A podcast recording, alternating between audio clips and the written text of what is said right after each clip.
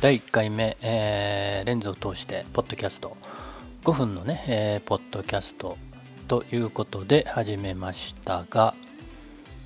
どうですかね、えー5分ほぼぴったり収まったんじゃないかなと思います。まあねやってみて、えー間隔ね5分という間隔がどれぐらいなのかちょっとえー一回やってみてね、えーちょうどいい長さなのかなと感じました。どうですかね？9月2日ぐらいからねまたね雨の予報がね、えー出てまして1週間くらい続くのかな、うん、その期間ね1週間ぐらい。30度を下回るみたいでね。うん。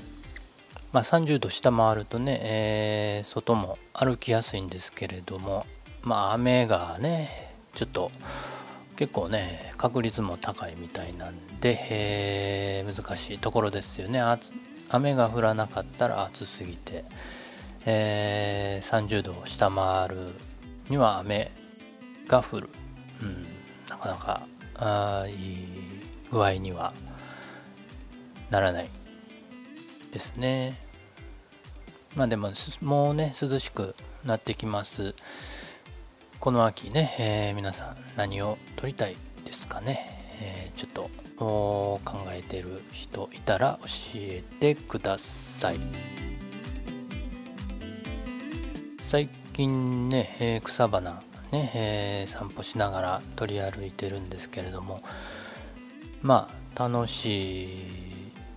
ですけれどもねちょっとね読売新聞オンラインで見つけたニュースなんですけれどもまあ楽しい言うてる場合ではない話なんですけれども長江ツルノゲイトというね、えー植物があるんですけれどもそれがね、えー特定外来生物というね、えーものに指定されてましてまあ結構ありますよね。いろんな種類ね。特定外来生物ね。増えすぎて駆除が難しいという植物なんですけれどもその一つになってる長江ツルノゲイトこれ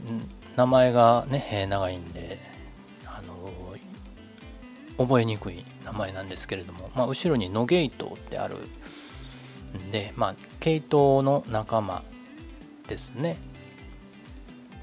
まあ、ケイトウって言ったら園芸種としてもね、えーとても人気な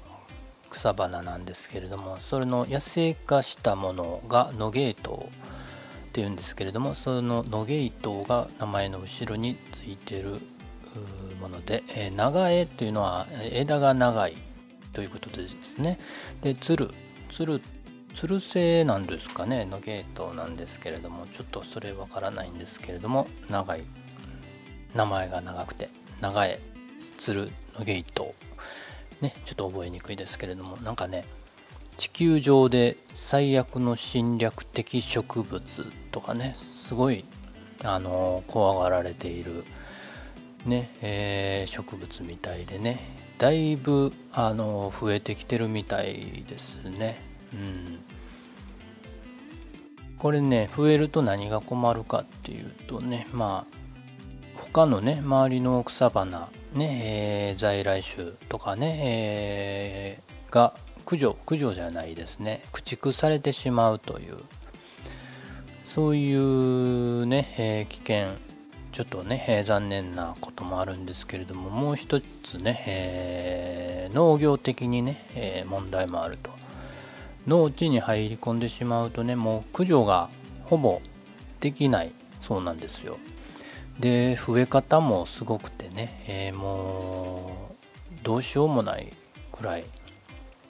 急に増えてくるみたいでねこれはもう見つけたらもうなんとかね早いうちに何かしなければいけない種という種類なんだそうですけれども。見つけたことありますかね？では。